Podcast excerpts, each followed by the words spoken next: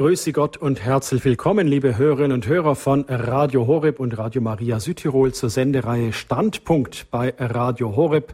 Es begrüßt Sie heute Abend Dominik Miller.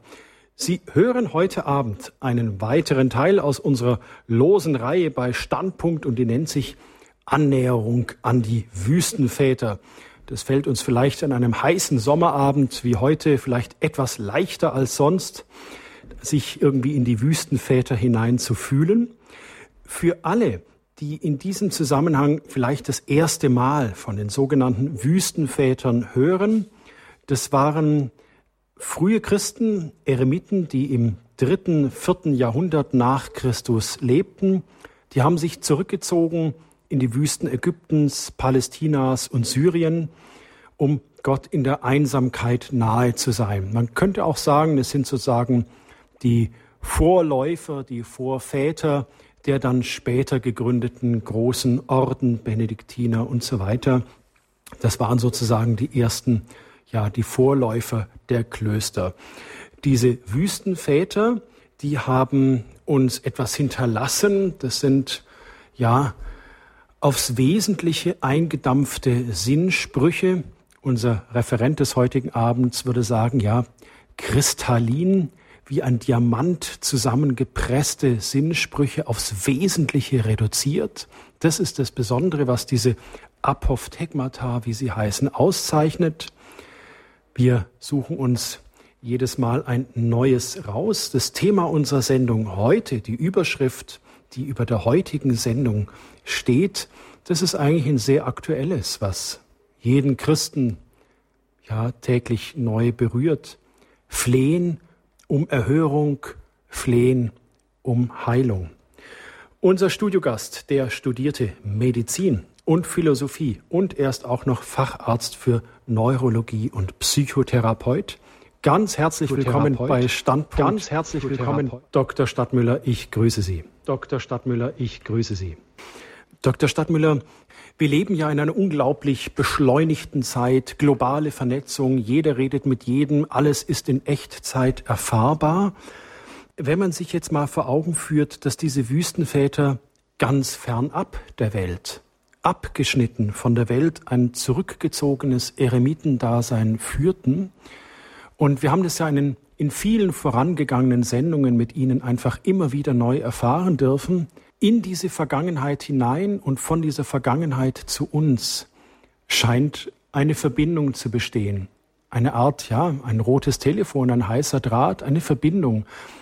Wie kommt es, dass diese Wüstenväter, die im dritten, vierten Jahrhundert zurückgezogen in der Wüste lebten, uns heute noch was sagen können? Sie haben sich ja schon viel und lang mit ihnen beschäftigt. Was ist da so einfach Ihr Gefühl, Ihr Eindruck, Dr. Stadtmüller?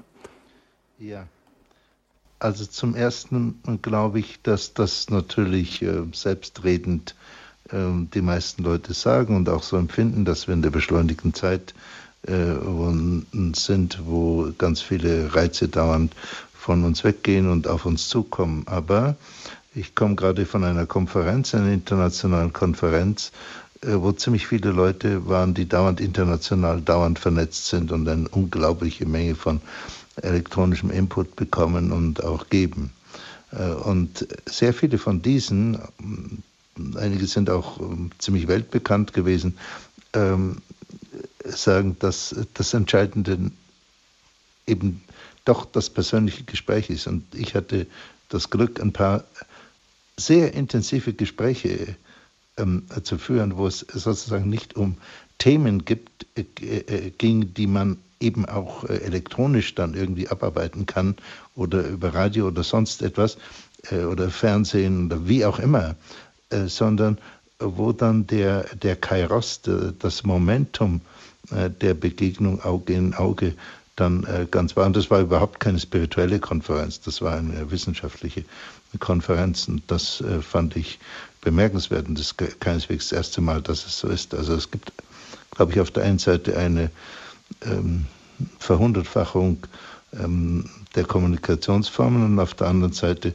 eine immer größere Notwendigkeit, wirklich in, die, in, die, in das Moment der Zweierbeziehung zu gehen. Das, der zweite Punkt ist, dass wenn wir an Christus, an Jesus Christus glauben, äh, dann ähm, ist sowieso jedwede Zukunft schon passiert, weil sozusagen die maximale Zukunft ist in Jesus schon anwesend.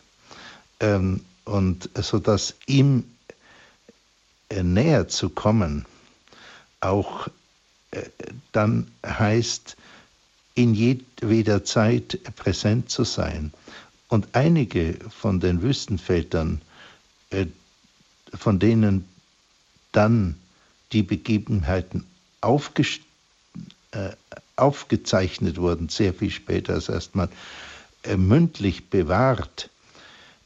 Das meiste ist ja völlig vergessen worden und so weiter. Aber das, was bewahrt wurde, hatte eben so einen ähm, wichtigen Charakter, äh, dass es sozusagen in, vielleicht nicht jeder Zeit, aber in den meisten Zeiten äh, gültig ist. Und wir werden das bei dem heutigen Apophthegma sehen. Unter anderem, nur ein kleiner Punkt ist, dass der Geist immer über den Buchstaben ist. Und der Geist und das Moment die Zeit. Der, das Moment der Notwendigkeit immer über eine Struktursicherheit. Das werden wir von Abbas Päumen jetzt auch gleich hören. Also, da sind wir gespannt. Dr. Stadtmüller, flehen um ja. Erhörung und Heilung, unser Thema heute bei der Einführung in die, bei der Annäherung an die Wüstenväter. Dr. Stadtmüller, bitteschön. Ja, ich danke Ihnen und herzlichen Gruß an die Hörerinnen und Hörer. Das ist jetzt die 37. Sendung und ich wundere mich, dass es immer noch eine, einen Wunsch danach gibt. Wir gehen immer so vor, dass äh, ich ein Apophthegma, ein dieser Anekdoten, dieser Lehrsprüche oder dieser Geschichten, Lehrgeschichten sollte man besser sagen, ähm, zufällig herausgreife und versuche, die dann besser zu verstehen und ähm, das mit Ihnen zu teilen. Ich lese Ihnen, liebe Hörerinnen, liebe Hörer, diese Geschichte vor. Es geht um einen der berühmtesten Altväter, also Äbte Abbas Peumen, und er über ihn wird immer wieder erzählt. Und er muss eine, eine knorrige und sehr originelle Figur gewesen sein äh, im Ruf der Heiligkeit und, und der Klugheit schon zu seinen Lebenszeiten. Also jetzt kommt das Apophthegma wörtlich. Einmal kamen viele Altväter zum Altvater Päumen und siehe, einer von den Angehörigen des Abbas Päumen hatte ein Kind, dessen Gesicht durch fremde dämonische Einflüsse nach hinten gedreht war. Als der Vater die Menge der Alten sah, brachte er das Kind her und setzte sich weinend außerhalb des Klosters nieder. Zufällig musste einer der Alten hinausgehen. Er sah sie und sagte, Was weinst du, Mann? Der antwortete, Ich bin ein Verwandter des Abbas Päumen und siehe, über dieses Kind kam diese Heimsuchung. Wir wollten es zum Greis bringen, aber wir fürchteten uns, denn er wollte uns nicht sehen. Und nun, wenn er erfährt, dass ich da bin, dann schickt er jemanden und jagt mich fort. Als ich aber eure Anwesenheit erfuhr, wagte ich zu kommen. Und wie du willst, so erbarme dich meiner. Nimm das Kind mit hinein und betet für es. Der Greis nahm es, ging hinein und verfuhr verständig, indem er das Kind nicht gleich vor den Abbas Bäumen brachte, sondern er wandte sich zuerst an die weniger bedeutenden Brüder und bat sie, macht das Kreuz über das Kind. nachdem er alle veranlasst hatte, der Reihe nach es zu bekreuzigen, brachte er es schließlich vor den Altvater Päumen. Der aber wollte nicht, dass es ihm nahe komme. Sie aber forderten ihn auf, wie alle, so auch du, Vater.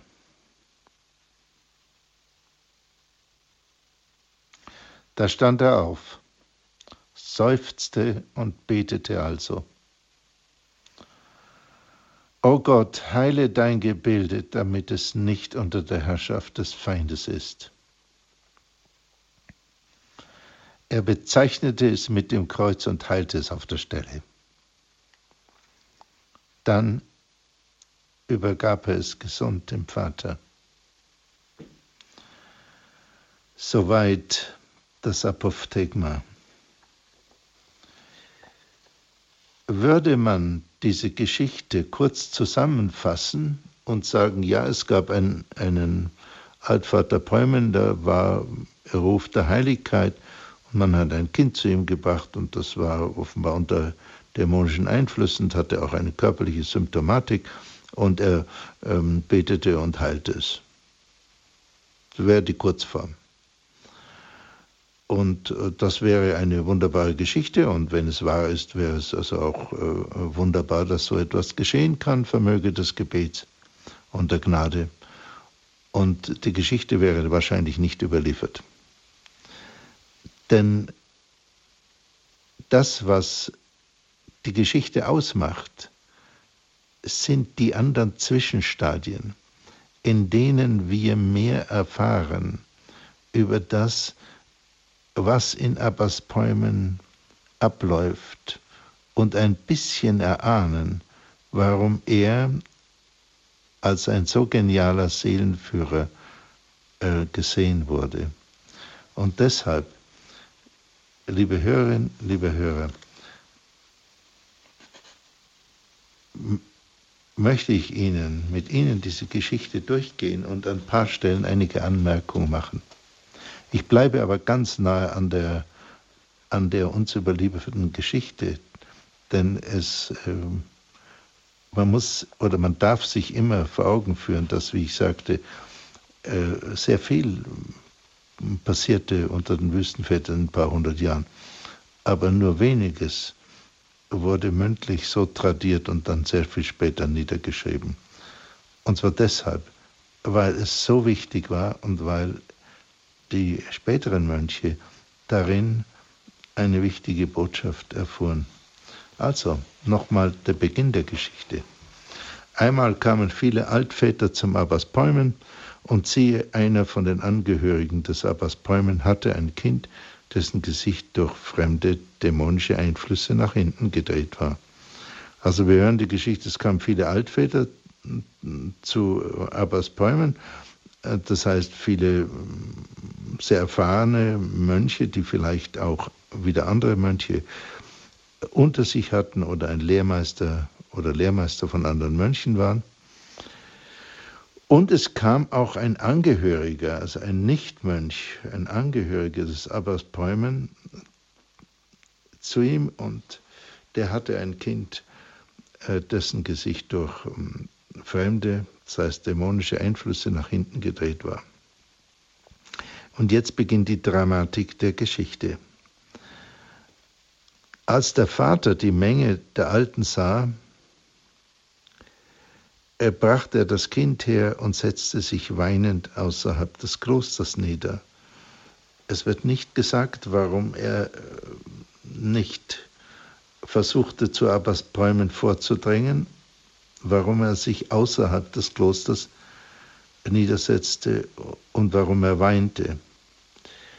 Vielleicht, weil er wusste, dass er abgelehnt würde. Wahrscheinlich würde er abgelehnt, weil, der, weil dieser Mann eben ein Verwandter des Abbas Päumen war. Denn er sagt später, denn Päumen wollte uns nicht sehen. Das ist verständlich aus der Mönchstradition und ähm, gilt für strenge Orden auch sehr viel später und bis heute, dass manche sich, die Wüstenväter und auch später, eben sehr zurückgezogen haben und nicht einen üblichen Austausch mit Freunden und Verwandten gepflogen haben, sondern sich von der Welt zurückgezogen haben, wie das ähm, der heilige Benedikt und der heilige Romuald und natürlich der heilige Bruno und so weiter und so weiter und ganz viele auch äh, nicht so berühmte Ordensgründer äh, dann getan haben, um eben Gott zu finden und sich von der Welt zurückzuziehen. Und ähm, das ist deshalb wahrscheinlich der Grund, weil der Mann sagte, er wollte, Bäumen wollte uns nicht sehen. Also er will, er hält Bäumen, aber das Bäumen hält das ein, er trennt sich von der Welt und er hat sich von der Welt getrennt und er möchte die Verwandten nicht sehen. Das ist ein harter Schritt. Wir können das gut finden oder wir können das weniger gut finden. Wir haben erstmal zu akzeptieren, dass es so war.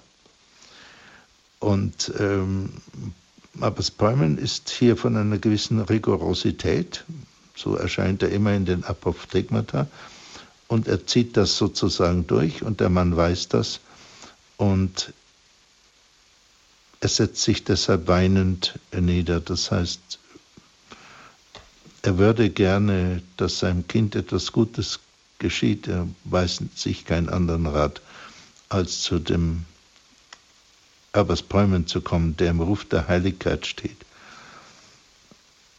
Und vielleicht durch eine Segnung oder wie auch immer eine Heilung seines Kindes zu bewirken, von dem er ja glaubte, dass dämonische Einflüsse dahinter stehen, hinter der körperlichen Symptomatik, dass das Gesicht nach hinten gedreht war. Und er ist jetzt in dieser menschlich anrührenden Situation, dass er weint,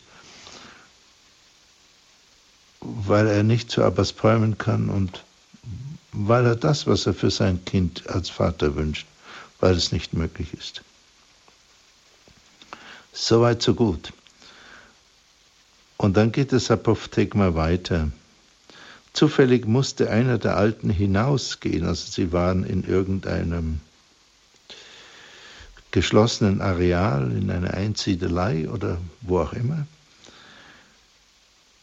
äh, bei Abersbäumen, die, die Alten, die anderen Mönche, die Altväter, und einer musste hinausgehen.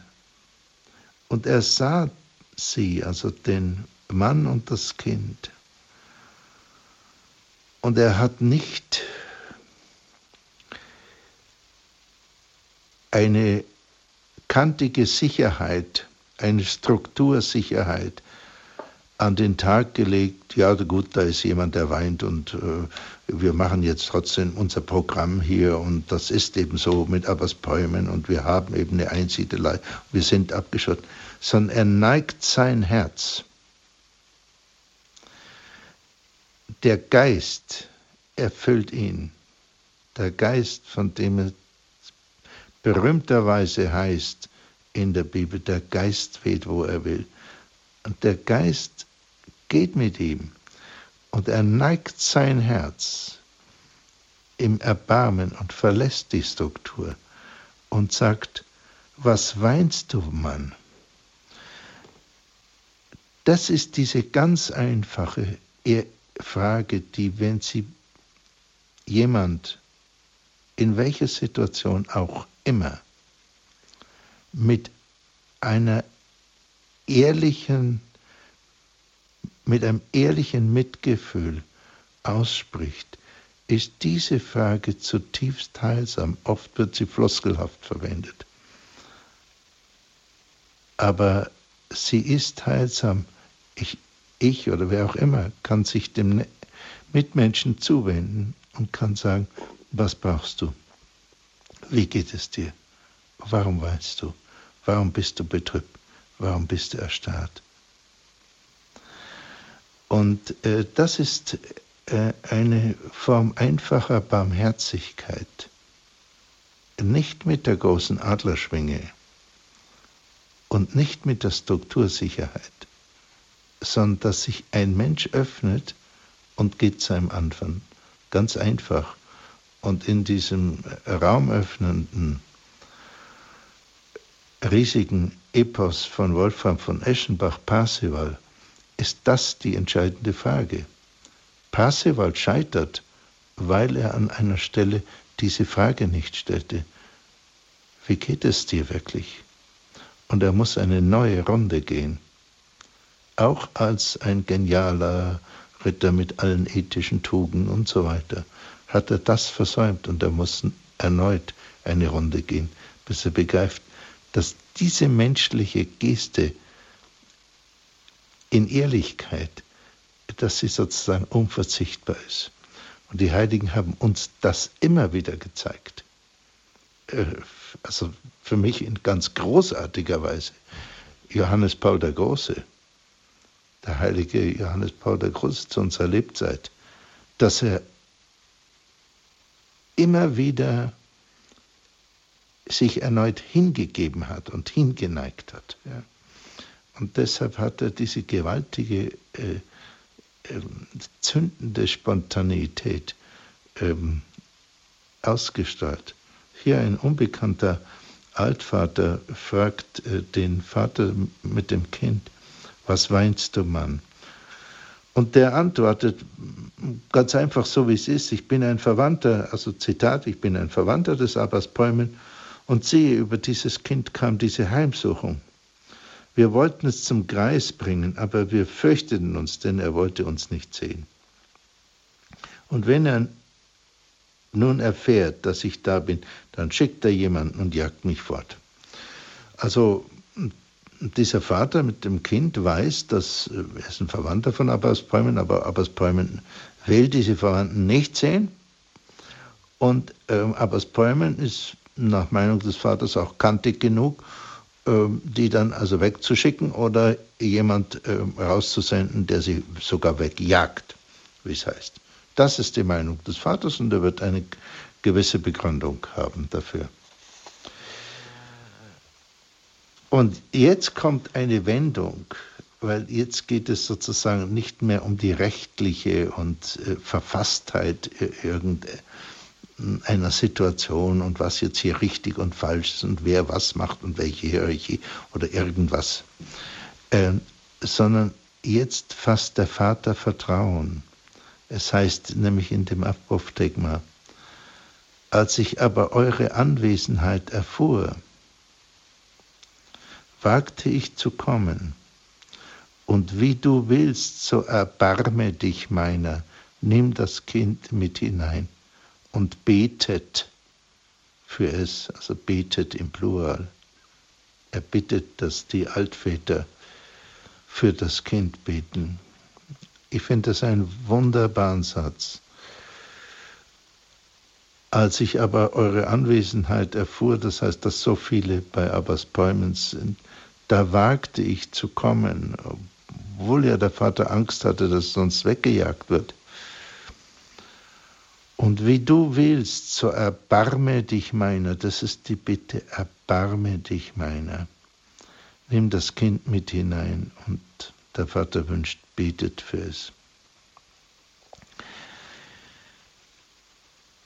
Das Heil und die Heilung wird vom Gebet erwartet es steht jetzt nicht in dem Apophthegma, dass erwartet wird, dass Abbas Bäumen aus einer bestimmten Machtvollkommenheit, weil er besonders heilig ist oder so etwas, das Kind heilt, äh, sondern Heil und Heilung werden vom Gebet erwartet.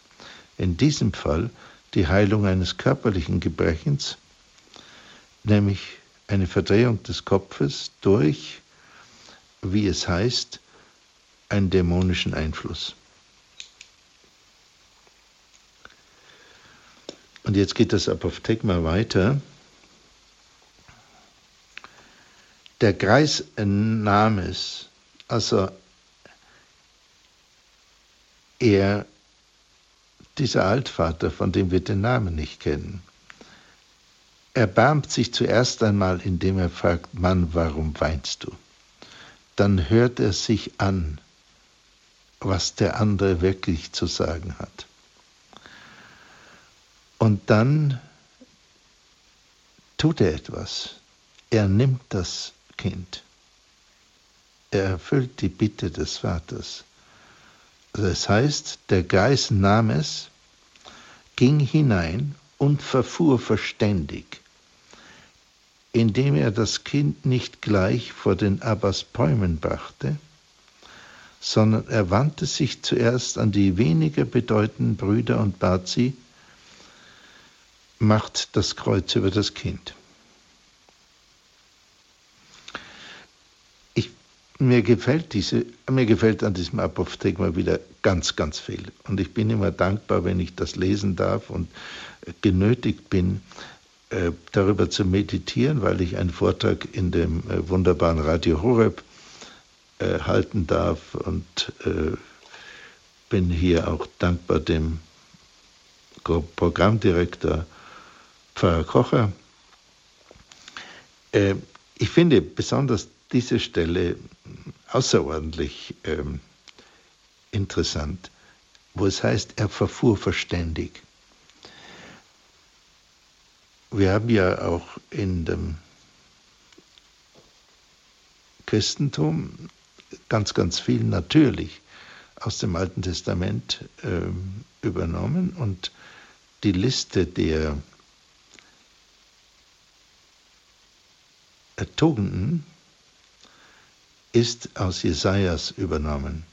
Und eine der Tugenden ist Klugheit. Es ist in gewisser Weise unsere Pflicht, klug zu werden, egal wie viel Intelligenz wir von zu Hause oder durch die Beschulung mitbekommen haben. Es ist sinnvoll, äh, klug zu werden. Und man kann das bei den Heiligen immer, finde ich, sehr, sehr gut sehen.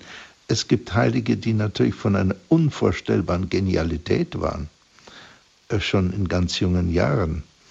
Ähm, zum Beispiel der heilige Thomas von Aquin oder natürlich Augustinus äh, und so weiter. Und es gibt andere Heilige, wo man nicht sagen würde, dass sie eine extrem hohe Begabung mitbrachten. Das spielt aber keine Rolle. Zum Beispiel Franziskus wird nie gesagt, dass er eine besonders hohe ähm, geistige Begabung mitbrachte. Trotzdem wird er als ein besonders großer Heiliger verehrt, ich denke auch zu Recht, der die Kirche äh, wieder reformiert hat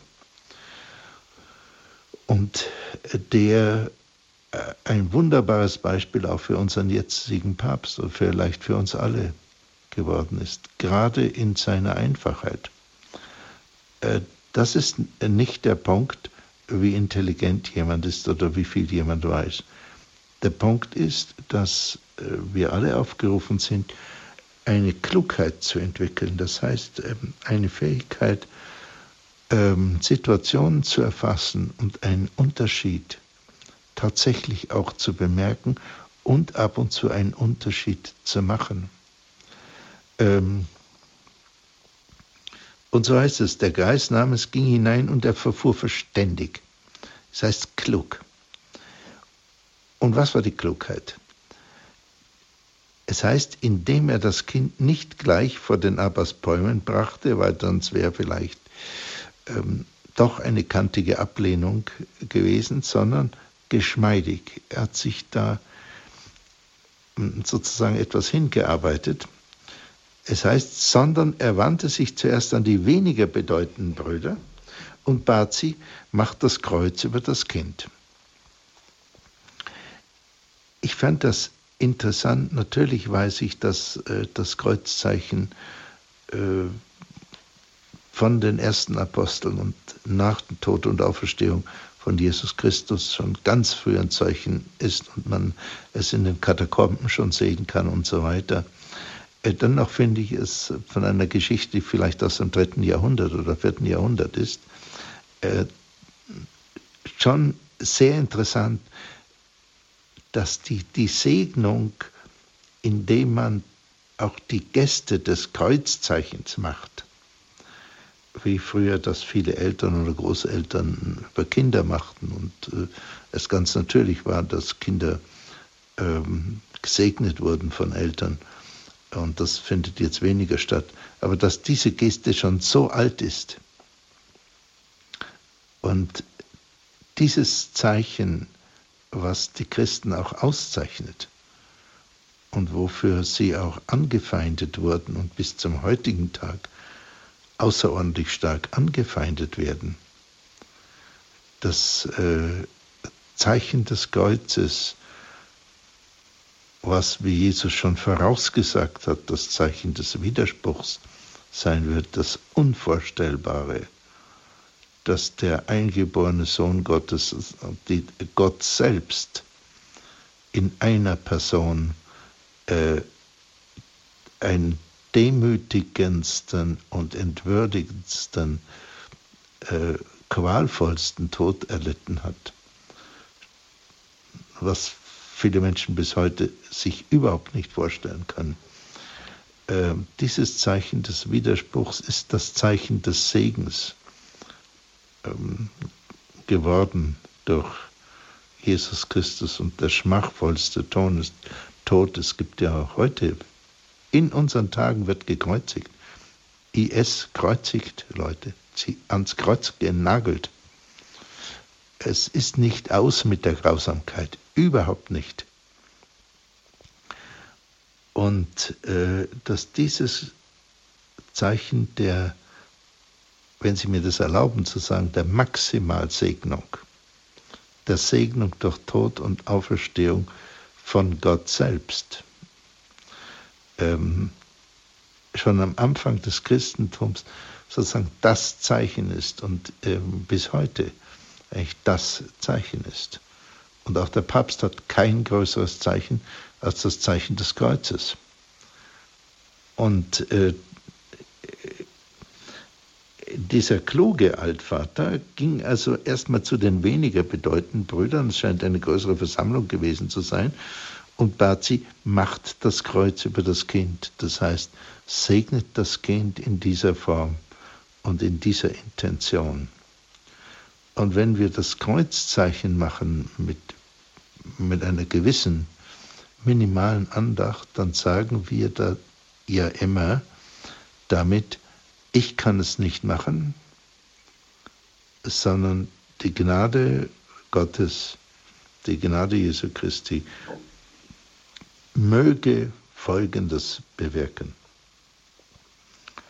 Ähm, und deshalb ist das Kreuzzeichen auch, Zeichen auch niemals ein magischer Akt. Das Kreuzzeichen als solches bewirkt es nicht. Es ist ein Zeichen der Gnade. Und wer wirksam ist, ist immer Gott. Wir können das nicht machen. Aber wir können uns mit Gott verbinden und es gibt eine Zusage, zu, gibt viele Zusagen von Jesus Christus. Das ähm, ganz starke Zusage an die Apostel, ihr werdet noch größere Wunder tun als ich und so weiter. Und trotzdem ist es immer Gott, der letzten Endes handelt.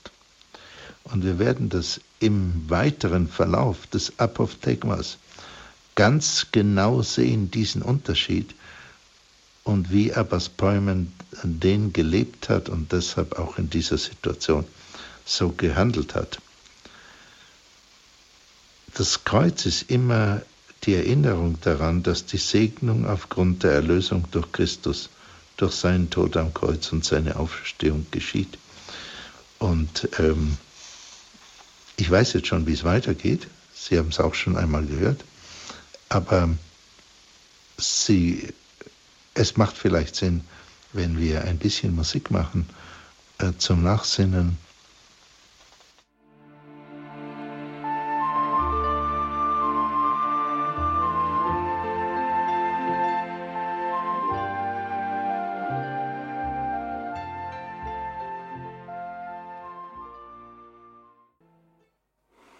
Sie hören Standpunkt bei Radio Horeb heute mit ja, dem 37. Teil unserer losen Reihe Annäherung an die Wüstenväter. Heute das Thema Flehen um Erhörung und Heilung. Wir hören einen Vortrag von Dr. Godard Stadtmüller. Bitte schön. Ja, liebe Hörerinnen, liebe Hörer, wir sind in der Mitte des Apophthegmas angekommen. Äh, der eine Altvater hat das äh, Kind von dem weinenden Vater mitgenommen und hat äh, zuerst die jüngeren Mönche gebeten, das Kreuz über dieses Kind zu machen. Und es heißt weiter in dem Apophthegma, nachdem er alle veranlasst hatte, der Reihe nach es zu bekreuzigen, brachte er es schließlich vor den Altvater Päumen. Der aber wollte nicht, dass es ihm nahe komme. Das ist jetzt ein ganz wichtiger Punkt für, das, für die Dramatik der Geschichte. Abbas Päumen wollte nicht, dass das Kind ihm nahe kommt. Also Abbas Päumen ist nicht einer, der jedes Kind, das äh, kommt oder jeden Menschen, der irgendwie kommt, segnet. Warum wollte er äh, das Kind nicht mit dem Zeichen des Kreuzes segnen? Warum wollte er nicht einmal, dass es ihm nahe komme? Vielleicht, weil er hier ein Gelübde der, des Eremitentums abgelegt hatte und sich eben auch von seinen Verwandten, wie es äh, im Neuen Testament heißt, wenn du aber vollkommen sei, äh, bist, verlasse Weib und Kind, Vater und Mutter und folge mir nach. Vielleicht, und das ist sehr wahrscheinlich bei den Wüstenvätern, wollte er diese extreme Form der Nachfolge gehen. Äh, vielleicht hat er auch eine Versuchung gespürt, sich selbst zum Macher der Heilung aufzuschwingen. Das heißt, sein Hochmut, letzten Endes sein Hochmut, sich anzumaßen, an Gottes Stelle zu handeln. Oder vielleicht kann er, kann er so gehandelt haben aus einem seelsorgerischen Impuls, nämlich die anderen nicht dazu führen zu meinen, dass er Abbas Bäumen heilen und Dämonen austreiben könne. Auch Jesus hat äh, an manchen Stellen, das finde ich im, im Neuen Testament außerordentlich interessant und außerordentlich berührend, er hat an manchen Stellen etwas nicht gemacht und sich dann umentschieden. Zum Beispiel bei der, bei der Frau, die, die seinen Mantel berührt hat. Dann hat er später gesagt, dein Glaube hat dir geholfen. Oder ganz dramatisch bei der Auferweckung seines äh, Freundes Lazarus. Äh, er kam und Lazarus war tot und äh, sie wollten ihn gar nicht sehen lassen, weil sie gesagt haben, Herr, er riecht schon, er, er, es hat schon einen Leichengeruch. Und ähm, erst als Jesus die Trauer und den Schmerz sah und den Glauben, Herr, wenn du da gewesen wärst, mein Bruder wäre nicht gestorben. Da hat Jesus, es ist sinnvoll, das wirklich nochmal nachzulesen, da Jesus die Augen zum Himmel erhoben hat, zu seinem Vater gebetet und gesagt, ich zitiere es jetzt so, wie ich es im Kopf habe, du, ich weiß, dass du mir alles gibst um des Glaubens von ihnen bitte ich dich jetzt um dieses Zeichen. Er hat nicht aus eigener Machtvollkommenheit her gehandelt, ganz klar. Und nachdem er dieses Gebet mit einer großen inneren Bewegung gesprochen hat, wie es, wie es im Neuen Testament heißt, da wurde er im Innersten erregt Jesus war alles andere als dünnlippig und stoisch zurückgezogen und in dieser Form gelassen und souverän. Gar nicht. Er hat außerordentlich starke Emotionen gehabt und gezeigt. erst nach diesem Gebet ist Jesus in die Kammer gegangen und hat zu Lazarus gesagt, steh auf. Und er ist aufgestanden und war lebendig. Ähm, als, also Abbas Bäumen ganz klar wollte nicht, dass ihm das Kind nahe kam. Und jetzt wird es aber wieder dramatisch. Die anderen Mönche forderten ihn auf. Sie sagten nicht, heile ihn, heile das Kind, sondern sie sagten, wie alle, so auch du, Vater. Das heißt, wir haben alle äh, das Kind gesegnet. Und dann tu es auch du.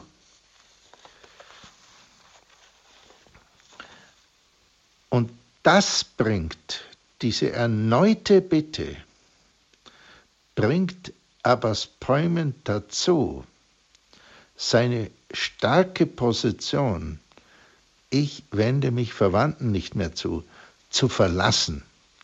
Er macht eine Ausnahme. Er macht eine Ausnahme aus dem Grund, weil viele ihn auffordern, mach einfach auch das, was wir gemacht haben, sei so gut. Und ich zitiere Ihnen wieder jetzt den ähm, Schluss des Apophthegmas und wir können später nochmal eine Pause machen, danach darüber äh, nochmal näher nachdenken gemeinsam. Als der Schluss des Apophthegmas heißt, da stand er, also Abbas Bäumen, auf, seufzte und betete also. Jetzt kommt ein wörtliches Zitat. O Gott, heile dein Gebilde, damit es nicht unter der Herrschaft des Feindes ist. Er bezeichnete es mit dem Kreuz und heilte es auf der Stelle, dann übergab er es gesund dem Vater. Ende dieses Apophthegmas.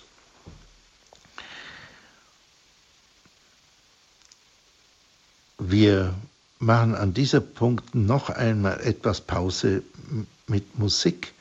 Dann äh, kann Herr Miller, bei dem ich mich auch sehr bedanke, dass er die Sendung so lange und so geschmeidig äh, moderiert, äh, die Hörer, ein Teil der Hörer verabschieden und wir finden uns dann wieder ein, um nochmal näher nachzudenken.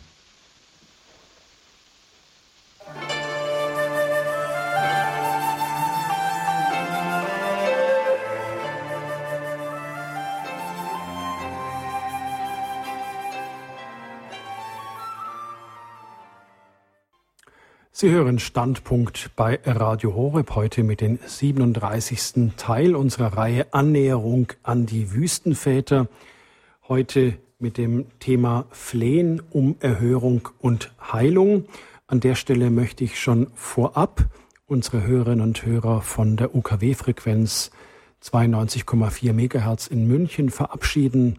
In drei Minuten werden Sie sozusagen aus dem Programm ausgeklingt, wenn Sie den Vortrag, den Dr. Stadtmüller jetzt gleich noch fortsetzen möchte, in ganzer Länge hören wollen, dann bestellen Sie sich einfach eine CD dieser Sendung. An dieser Stelle, wie gesagt, einen schönen Abend an die Hörerinnen und Hörer von UKW. Hier geht es jetzt weiter mit Standpunkt. Dr. Stadtmüller, bitte. Danke. Ich lese nochmal den letzten Abschnitt des äh, Apophthegmas. Da stand Abbas Bäumen auf seufzte und betete also, O Gott, heile dein Gebilde, damit es nicht unter der Herrschaft des Feindes ist. Er bezeichnet es mit dem Kreuz und heilt es auf der Stelle. Dann übergab er es gesund dem Vater.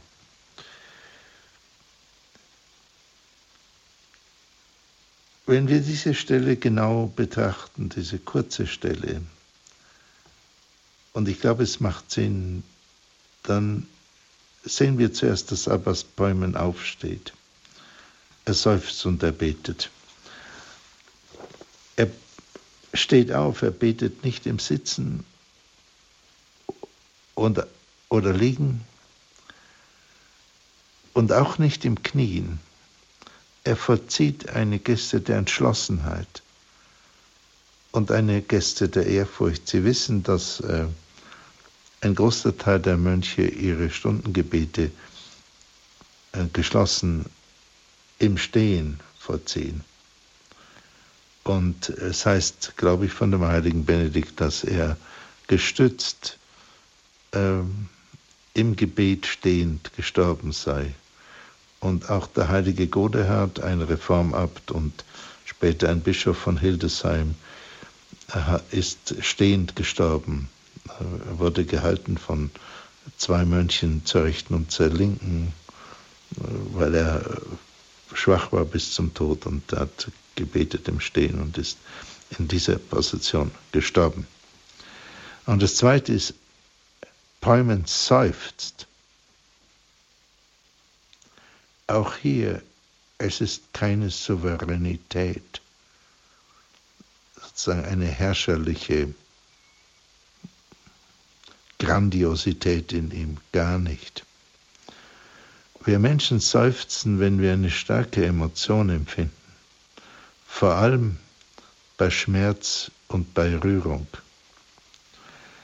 Es ist für mich wahrscheinlich, dass Päumen seufzte aus Mitleid mit dem gequälten Kind, aber das hätte er ja auch vorher haben können. Oder er seufzt, weil er ein Mensch, der sich klein fühlt, zum allmächtigen Gott betet und ihn bittet. Und in diesen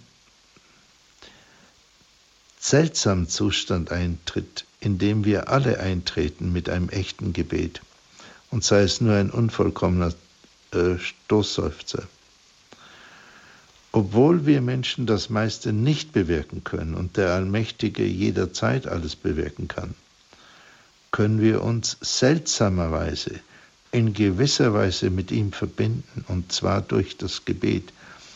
Äh, in Rom gibt es ja immer äh, natürlich ähm, Tausende von Pilgern und viele sind natürlich auch Geistliche, die in Rom dann sind. Und ich habe mal den Erzbischof, ich glaube von Addis Abeba, äh, sprechen hören.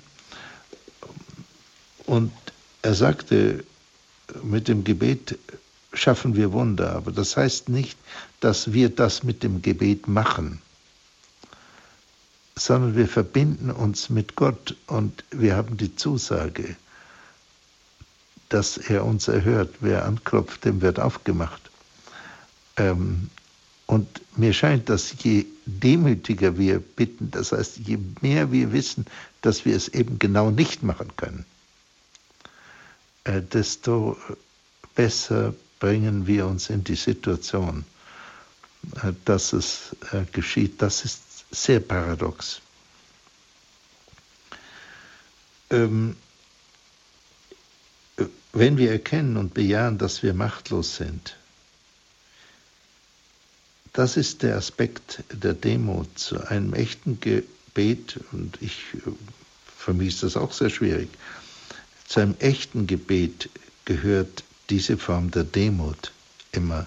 Das ist sozusagen eine strukturelle Demut. Ich erkenne einfach sehr tief existenziell, dass ich es wirklich überhaupt nicht machen kann. Ähm und dieses äh, Paradox einerseits das völlige Eingeständnis, dass wir etwas nicht bewirken werden kann, andererseits die unbedingte Zusage, dass sich das Gebet erfüllt. Und vielleicht ist es so, ich weiß das nicht, dass die großen Heiligen, die durchdrungen waren davon, dass sie etwas nicht machen können, auch wenn sie sehr tatkräftige Menschen waren und manchmal gerade dann, und dass nur Gott in ihnen wirken und durch sie hindurch wirken kann, und allein seine Kraft ist. Absolut allein nur er.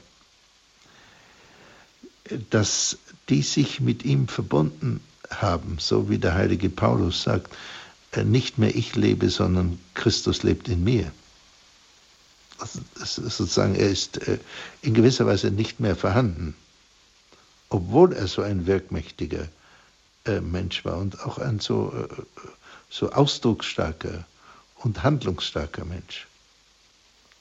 Das ist eine paradoxe Situation, in die wir äh, vielleicht eintreten können im Maße, wie wir uns äh, vielleicht auf den Weg äh, machen. Und einige sind eben da sozusagen Leuchttürme einer Vollkommenheit. Auch natürlich in unseren Tagen. Mutter Teresa, habe ich einmal gehört, hatte für mich so eine Anmutung, dass sie in gewisser Weise gar nicht mehr als Person da ist, sondern dass, sie, dass durch sie eine Energie hindurchgeht, dass sie sich völlig hingegeben hat, wie auch Johannes Paul der Große sagte, totus tuus, ego sum totus tuus, ich bin ganz der Deine. Das hat er auch über seine Manuskripte sehr oft oben drüber geschrieben. Er wollte immer in diese Position gehen und immer wieder erneut sich auffordern, in dieser Position zu sein. Und es scheint mir, dass Abbas Bäumen diese Position auch sucht. Er, wenn man so will, missbraucht das Gebet nicht. Er segnet dieses Kind überhaupt nicht leichtfertig. Am Anfang im Gegenteil will er es nicht sehen. Und er hat sich bereitet in Demut, egal wie viel Position er hat, egal was im Moment äh, jetzt in dieser Mönchsversammlung irgendwie wichtig ist oder was auch immer. Aber Bäumen geht in dieses Momentum, sich zu verändern und verändert zu werden durch die erneute Verbindung mit Gott. Und das, das, hat eine, das hat eine Großartigkeit, die sozusagen in gewisser Weise auch nicht wiederholbar ist. Es kann etwas Ähnliches neu passieren in einer neuen Situation mit einem neuen äh, Menschen. Aber das ist eine Einmaligkeit. Und nebenbei, das äh, vermute ich in aller Bescheidenheit, äh, haben wir nicht so leicht eine größere Möglichkeit, mehr wir selber zu werden, als äh, wenn wir tatsächlich den Weg zur Heiligkeit gehen. Eine Einladung an uns. Äh, aber dann müssten wir uns selbst verlieren. Und irgendwann werden wir vielleicht uns dann auch gewinnen. Und hier sind Heilige, Heilige Franz Xaver, der Heilige Franziskus, äh, der Heilige Romuald, der Heilige Brunnen, Mutter Teresa ja, und so weiter sind wirklich unglaubliche Vorbilder und es lohnt sich, sie auch zu studieren, so wie die Mönche dann Abbas Bäumen auch studiert haben und das deshalb überliefert haben. Er segnet überhaupt nicht leichtfertig das Kind. Es ist für uns, für ihn nicht klar am Anfang. Und er vorbereitet sich in Demut und aus dieser Haltung heraus betet er und zwar ein wunderbares kurzes Gebet, finde ich.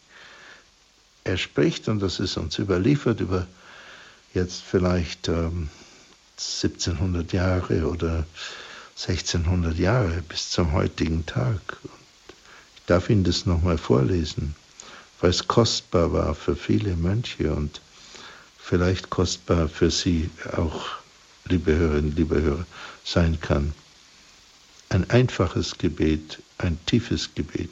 O Gott, heile dein Gebilde, damit es nicht unter der Herrschaft des Feindes ist. Es ist einfach ein Satz, ein Anruf, eine Bitte. Vergleiche, was Jesus sagt, wenn ihr betet, macht euch nicht zu viele Sorgen. Gott weiß eh, was ihr braucht. Also ein, Jesus hat nie aufgefordert, äh, außerordentlich lange und elaborierte Gebete äh, zu verziehen. Also das ist im Neuen Testament nicht nach, nachhaltbar. Gott hat, äh, Jesus hat sehr lange gebetet, hat sich zurückgezogen auf den Berg, immer wieder. Aber er hat auch gesagt, äh, macht euch nicht so viele Sorgen, Gott weiß eh, was ihr braucht. Und dann erst auf Nachhalten der Apostel, bete, bitte, bitte, sag uns, wie wir beten sollen, hatte das Vaterunser ihnen gesagt. Und das ist auch ein kurzes Gebet. Also zuerst ist es ein Anruf, eine Bitte. Und der Anruf geht aber an Gott. Immer der Anruf an Gott, wie bei Jesus, Vater unser. Es beginnt damit. Und dann kommt die Bitte um Heilung eines konkreten Menschen.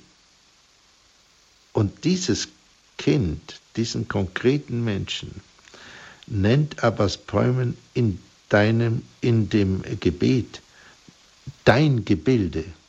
Er spricht Gott an und sagt unmissverständlich, dieses Kind ist das Geschöpf des Schöpfergottes den Abbas Bäumen im Moment anfleht.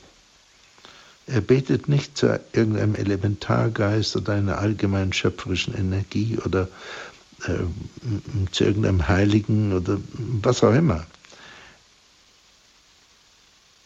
Er betet zum Schöpfergott und erinnert in gewisser Weise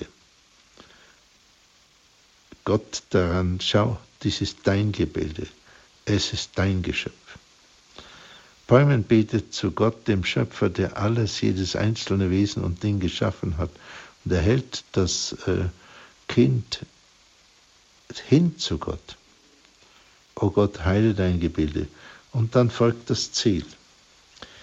In demselben Satz sagt Abbas Bäumen, damit dieses Kind nicht unter der Herrschaft des Feindes ist. Bäumen ist überzeugt, dass ein Mensch zum Beispiel dieses Kind unter die Herrschaft des Feindes, also des Teufels, kommen oder sein kann. Die meisten Menschen sind heute im Abendland überhaupt nicht der Meinung, dass es Teufel gibt, die von einem Menschen gar Besitz ergreifen können. Die Wüstenväter waren das, genau wie Jesus und seine Apostel davon überzeugt waren, äh, dass es äh, den Teufel und die Teufel gibt und dass ein Teufel oder der Teufel von jemand tatsächlich Besitz ergreifen kann. Und Bäumen bittet nicht darum, dass dieses Kind gesund wird im körperlichen Sinn, sondern er bittet darum, Gott heile dein Gebilde, damit es nicht unter der Herrschaft des Feindes ist. Also sozusagen den die Heilung von einer dämonischen Aufladung, äh, wie auch der Vater ja meinte, dass dieses Kind habe einen fremden, also dämonischen Einfluss bekommen. Diese Heilung ist entscheidend für Abbas Bäumen. Er bittet letzten Endes um Befreiung, um Heiligung des Kindes. Aber damit einher geht, dass dieses Kind gesund wird, dass sozusagen ein, wenn Sie so wollen, für Abbas Bäumen ein Nebeneffekt. Da es aber bekannt war, dass das ab und zu passierte oder öfters passierte bei Abbas Bäumen, dass wenn er über jemanden betete, dass der gesund wurde, stand er in diesem Ruf. Und er wollte das eben auch wahrscheinlich genau nicht, dass man es ihm zuschreibt. Und deshalb hat er auch hier diese Form des Gebets aus tiefer Überzeugung gewählt, den Herrn anzurufen, ihn zu erinnern, dies ist dein Gebilde, dies ist dein Geschöpf, es gehört ganz dir. Und heile es, damit es nicht aus, unter der Herrschaft des Feindes ist. Und so endet dieses Apophthegma und ich möchte so diesen Vortrag, diese Gedanken über dieses Apophthegma beenden und bedanke mich bei Ihnen, liebe Hörerinnen, liebe Hörer, für die Aufmerksamkeit. Danke Abbas Päumen aus der Ferne äh, für seinen Mut, seine Klugheit, seine Entschlossenheit und seine Heiligkeit. Und ich bedanke mich bei der Dame von der Regie sehr herzlich und äh, bei Herrn Miller und wünsche allen einen guten, ferneren Abend. Dr. Stadtmüller, vielen Dank, dass Sie uns wieder ein ja, Apophthegma, ein Sinnspruch der Wüstenväter nahegebracht haben, dass Sie da das durchleuchtet haben. Standpunkt ist noch nicht vorbei. Sie haben noch Gelegenheit, liebe Hörerinnen und Hörer, kurz Ihre Fragen ja, in die Sendung hineinzuwerfen. Das Hörertelefon ist jetzt frei unter 089 517 008 008. Können Sie noch mal Fragen an Dr. Stadtmüller richten oder vielleicht auch Ihre Eindrücke von genau diesem, ja, etwas langen, vielleicht auch für Sie sperrigen Apophthegma uns mitzuteilen. Herzliche Einladung, bei uns anzurufen. Dr. Stadtmüller, ähm, ich bin ziemlich gestolpert in diesem Apophthegma, dass der Abbas Päumen ja quasi richtig genötigt werden musste von seinen Brüdern, dass er für dieses Kind betet. Ich meine, wir haben ja eingangs gehört, der eine Wüstenvater, der das Kind äh, vom leiblichen Vater annimmt, reinbringt in das Kloster, so stellen wir uns das vor, war ja verständig, ja, ähm, und hat es erstmal seinen Mitbrüdern gegeben, bevor es Abbas Päumen gegeben hat. Und der musste quasi so richtig genötigt werden. Das ist so ein, ja, ein Bild, das irgendwie so dem, äh, Wüsten oder eigentlich meinem Bild zum Wüstenvater gar nicht so passt. Ich dachte immer, es sind verständige, harte, aber dennoch milde Männer. Und hier musste er erst sozusagen von den Mitbrüdern überzeugt werden, hier mal über den Schatten seines Gelübdes zu bringen. Nehme ich das so richtig wahr, Dr. Stadtmüller? Ja, also Sie nehmen äh, den Kontrast, äh, glaube ich, sehr richtig wahr. Denn auch der Antonius der Große, also wenn man so will, der Begründer des Mönchtums überhaupt, also des eremitischen Mönchtums, ja. war außerordentlich abgegrenzt und hart. Mhm. Und auch der heilige Benedikt war außerordentlich abgegrenzt und ähm, hart auf der einen Seite in seiner Abgrenzung. Auf der anderen Seite war er wirklich mild und fast zärtlich in, seiner, in seinem Mitgefühl und seiner Empathie. Und ähm, äh, ich glaube, dass Heilige sehr selten so nett im üblichsten Sinn sind. Ja. Ähm, und Abbas Bäumen zeigt hier auch eine außerordentlich kantige Abgrenzung. Und ich habe äh, ja ein bisschen was dazu gesagt, mhm. warum es so ist. Weil er sich von der Welt auch abgewandt hat und je bekannter er dann wurde, äh, desto mehr war die Gefahr, dass natürlich die Leute aus der Welt kommen und sagen, jetzt gehen wir halt auch mal zum Heiligen. Und dann ist es und, äh, aus mit dem mit Eremitentum. Ja, und äh, damit hätte er natürlich viele andere beschädigt, äh, viele äh, Schüler von ihm. Jetzt begrüße ich die erste Hörerin, die ruft uns aus Heidelberg an, Frau Schieb. Ich grüße Sie. Miller, und ich will mich besonders bedanken für, das schöne, für die schöne Sendung bei Dr. Godard Stadtmiller für die Wüstenväter. Da wird sich meine Ja, ich danke Ihnen für die Da wird sich meine Worte. Bekannte in Mannheim, die dem Schönstadt Krankenbund angehört, auch Freundin, die hört es immer. Frau und ich Schieb, muss ah, sagen, ich bin mitgekommen. Es war sehr, sehr gut.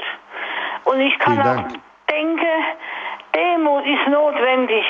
Man braucht gar nicht hochkommen, man muss nur die Wahrheit sagen. Die Wahrheit nichts zu können, dann wird man, dann braucht man, dann kriegt, dann sendet sich nämlich die Barmherzigkeit Gottes auf die Seele herab. Nur man muss, sich, man muss im Erbarmungsmeer vom dreifaltigen Gott schwimmen. Das heißt, wenn ich noch so viele Fehler und Sünder habe, man muss glauben, dass er barmherzig ist und dann senkt sich so viel Gnade herab, dass man gar nicht mehr, da muss man... Da Frau, Schieb, da geben Sie mir, Frau Schieb, da geben Sie mir und dem Dr. Stadtmüller nochmal ein Stichwort hinein in die Sendung, nämlich das der Barmherzigkeit. Der Abbas, der erste Altvater, beugt sich voller Erbarmen zu dem Kind herab und der andere Abbas, Abbas Päumen, seufzt, bevor er das Gebet spricht die beiden Altväter sozusagen als Sinnbild auch unseres himmlischen Vaters, der Erbarmen mit uns hat. Kann man das so sehen? Ja, also ich möchte mich sehr bedanken, Frau Schieb. Das war ein großartiges Zeugnis, was Sie abgegeben haben. Ein absolut großartiges, für mich sehr bewegendes Zeugnis. Wenn die Seele leer wird, dann ergießt sich Gott in sie. Das ist eine sehr, sehr starke Aussage. Ich wünsche Ihnen Mut weiterhin und äh, bedanke mich sehr. Und so ist es, ja. Nächste Hörerin, eine Hörerin ist uns aus Dachau zugeschaltet. Ich grüße Sie. Ja, grüß Gott und guten Abend. Ich kann noch nicht viel dazu sagen, weil ich noch ganz im Eindruck dieser dieses Vortrags stehe und darüber nachdenke. Und ich möchte nur bitten, dass Herr Dr. Stadtweiler öfter im Radio Horeb zu hören ist, weil. Das sagt Pfarrer Kocher auch. Ja. Weil ich. Ich werde jetzt ihr, ich nehme Ihr Wort aber jetzt in mein Herz mit. Ja. Ich danke Ihnen sehr. Ich danke Ihnen. Ich, okay. ich, Und ich freue mich über Ihre Lebensfreude. Das, ist, danke, das klingt durch. Ich danke. Vergeht's Gott. Danke. Dankeschön. Sie haben gesagt, Dr. Stadtmüller, Heil und Heilung wird vom Gebet erwartet. Also dass auch schon ja. wir ja mit dieser Erwartungshaltung auch ins Gebet auch hineintreten und ja. mh, mm, in gewisser Weise auch fordern, möchte ich sagen. In gewisser Weise auch? In, gewisser Weise fordern wir ja auch ähm, Heil und Heilung ja. durchs Gebet. Ja. Ich äh, erinnere heute im Tagesevangelium ging es ja auch darum, äh, nicht nur Lehre uns beten, wenn ich richtig zugehört habe, sondern eben auch die Geschichte ist mit eingewoben, ihr, wo ihr doch schon böse seid, ihr werdet doch eurem Kind keinen Stein geben oder keine Schlange, wenn es um Brot oder ein Ei bittet. Und äh, dass man sozusagen Gebete manchmal auch nur wegen unserer Hartnäckigkeit erhört werden und unserer Beharrlichkeit. Und ja. da, äh, ja, also das, äh, das klingt sehr seltsam, aber das ist die Botschaft äh, vor allem auch des Neuen Testaments. Ich, äh, und Jesus sagt zu dieser Frau, ich habe das ja zitiert, äh, dein Glaube hat dir geholfen. Ja? Und äh, die Zusage ist, wer anklopft, dem wird aufgemacht. Also wenn du nicht anklopfst, vielleicht wird er auch aufgemacht, aber vielleicht auch nicht. Äh, aber wenn du anklopfst, wird dir aufgemacht. Insofern ist ja der Vater mit dem das Kind ja auch ein Sinnbild. Auch, äh, äh, das heißt aber auch, ähm, die, du machst die Tür nicht auf. Wir machen die Tür nicht auf. Wir vollziehen es nicht. Wir können aber anklopfen und dann geht die Tür auf, so wie Frau Schieb das wunderbar gesagt hat. Ja. Mhm. Nur dazu bedarf es einer wirklichen Demut, sozusagen ein zutiefst verinnerlicht haben, ich kann es nicht machen, ich bin nur ein kleines, fragiles Geschöpf. Das heißt nicht, dass ich nichts bin, aber das heißt, äh, dass ich die wichtigsten Dinge äh, nicht machen kann, nicht einmal meine Sündlosigkeit kann ich machen. Äh, ich bin dauernd auf Gott angewiesen. Aber die meisten, glaube ich, von uns haben diese Überzeugung sozusagen nicht wirklich tief. Und die Heiligen zeichnen sich, glaube ich, davon, dadurch aus, dass sie ganz tief davon überzeugt sind. Zum Beispiel Johannes Paul oder auch, äh, äh, auch ähm, Johannes der 23. Also ich will hier nicht nur Päpste zitieren, aber äh, man kann das nachlesen, dieses ähm, spirituelle Tagebuch von Johannes den 23. ist ein, ein erschütterndes Dokument, wie jemand mit sich wirklich ringt in einer gar nicht souveränen Situation, in einer demütigen Situation. Jetzt begrüße ich einen Hörer aus Altenstadt. Hallo, ich grüße Sie. Ja, grüß Gott, Herr Dr. Stadtmüller. Hallo. Grüß Gott. Grüß Gott. Äh, Sie sind ja auch Psychiater, soweit ich weiß, oder? Ja, das ist richtig. Ja, genau. Ich habe eine Frage und zwar, äh, glauben Sie oder haben Sie eine Erfahrung gemacht, dass man von einer Schizophrenie äh, wir, sind, wir sind hier nicht in der Lebenshilfe, wir machen keine medizinischen Fragen, wir sind hier bei Standpunkt und bei den Wüstenvätern. Ja, haben, Sie eine, um, haben Sie eine Anmerkung zur Sendereihe Wüstenväter? Ja, es geht um Heilung, oder? Okay, ja.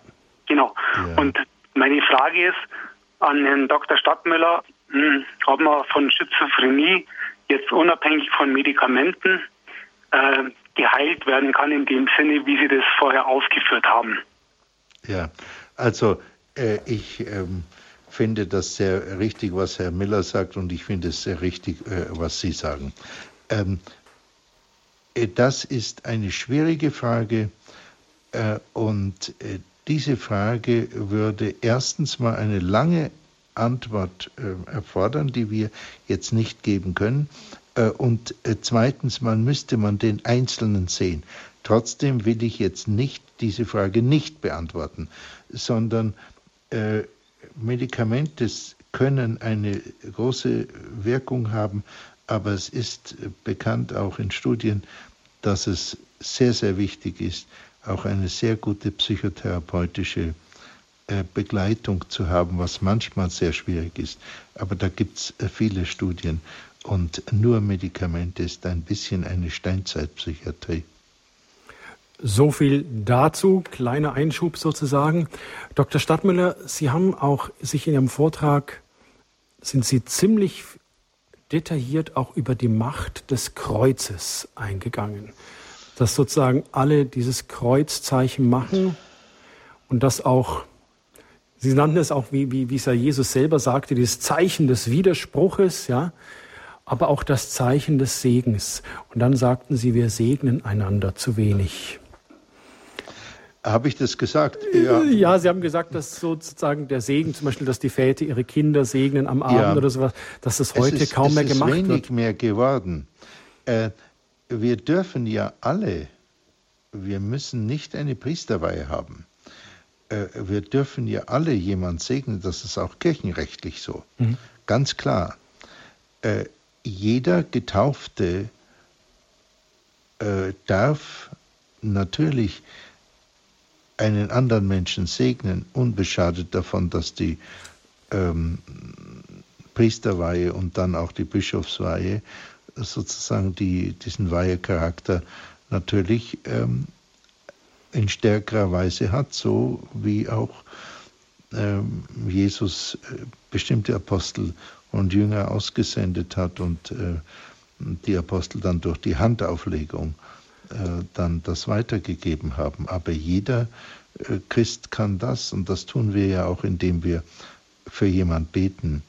Ähm, aber äh, die Herabrufung, die Bitte, die demütige Bitte, den göttlichen Segen herabzurufen, ist etwas, was eigentlich ganz, was ganz Wunderbares ist.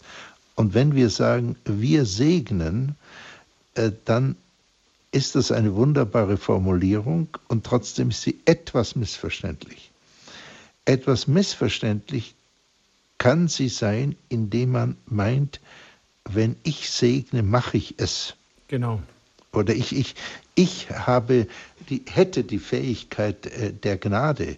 Äh, das ist nicht der Fall, sondern ich auch im Segnen bitte ich die Gnade herab, aber erneut ist es so, wenn ich stark bitte aus einer demütigen Position, dann verbinde ich mich mit der Gnade Gottes aufgrund der Zusage von Jesus.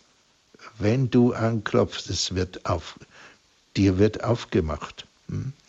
Ähm, und insofern, vielleicht wäre es gut, wenn mehr Menschen einander segnen würden äh, und nicht einander dauernd Ratschläge und Belehrungen geben äh, würden, wozu wir natürlich sehr neigen. Also wenn ich diesen einen Satz hier noch sagen darf, ja. äh, wenn jemand sehr müde und gelangweilt ist und so weiter, man braucht nur zu ihm sagen, du, äh, ich habe ein Problem, bitte gib mir mal einen Rat, dann sind die hellwach und wir geben alle unglaublich gerne Ratschläge irgendjemand, selbst wenn wir nicht gefragt sind. Und es scheint mir so, dass es ganz gut ist, ein bisschen weniger Ratschläge zu geben und, und mehr etwas Segen. mehr zu segnen, ja. Auch innerlich. Also vielleicht will jemand das Kreuzzeichen nicht haben, um sie über sich äh, schlagen. Das ist ja äh, gut, dann müssen wir ja nicht einen Widerstand äh, erzeugen. Aber wir können innerlich sagen, ich wünsche, dass der Segen dich berührt und dass der Segen in deiner Seele etwas be bewirkt. Das ist, das ist ein wunderbares Gebet. Dr. Stadtmüller, das kann man als Schlusswort stehen lassen, einander mehr, mehr segnen. Ich muss auch die Uhr im Auge behalten. Dr. Ja, Stadtmüller, sicherlich. ganz herzlichen Dank. Viel Segen ja, auch für Sie. Und ähm, Danke. Wir, wir, nehmen die ich Hörerin. wünsche das für Sie und für Ihre Familie und auch für die Dame in, ähm, in der Regie. Ich die Frau Deiber nicht, hier. die Frau Deiber, sitzt, Frau? Frau Deiber sitzt hier in München Frau, in der Regie. Frau Deiber, ja. Ähm, mhm. Und auch äh, nehmen Sie Ihr Herz in die Hand, wie Sie es der Hörerin gesagt haben, mehr Sendungen vom Dr. Stadtmüller, mehr Wüstenväter. Mit den Worten also. verabschiede ich Sie in einen schönen sommerlichen Abend, wünsche Ihnen Gottes Segen. Behüt Sie Gott, ja, Dr. Stadtmüller. Dankeschön. Liebe Hörerinnen und Hörer, Sie können diese Sendung, wenn Sie später eingeschaltet haben, auch im Internet als Podcast von unserer Website herunterladen unter www.horeb.org. Und Sie hören Standpunkt wieder nächste Woche Sonntag, 20 Uhr, gewohnte Zeit. Selig sind die Barmherzigen, denn sie werden Erbarmen finden. Sabine Böhler wird Höhepunkte vom 31. Weltjugendtag in Krakau moderieren. An dieser Stelle verabschiede ich mich von Ihnen, liebe Hörerinnen und Hörer. Ihnen eine gute Nacht. Behüt Sie alle Gott.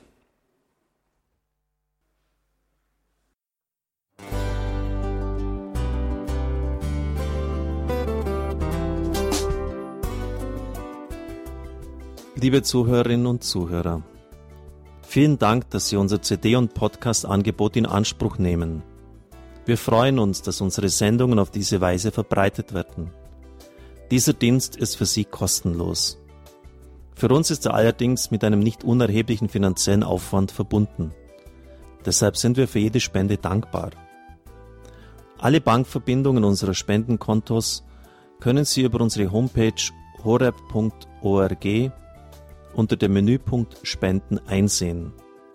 Dort besteht auch die Möglichkeit, online zu spenden natürlich nach den neuesten Sicherheitsstandards.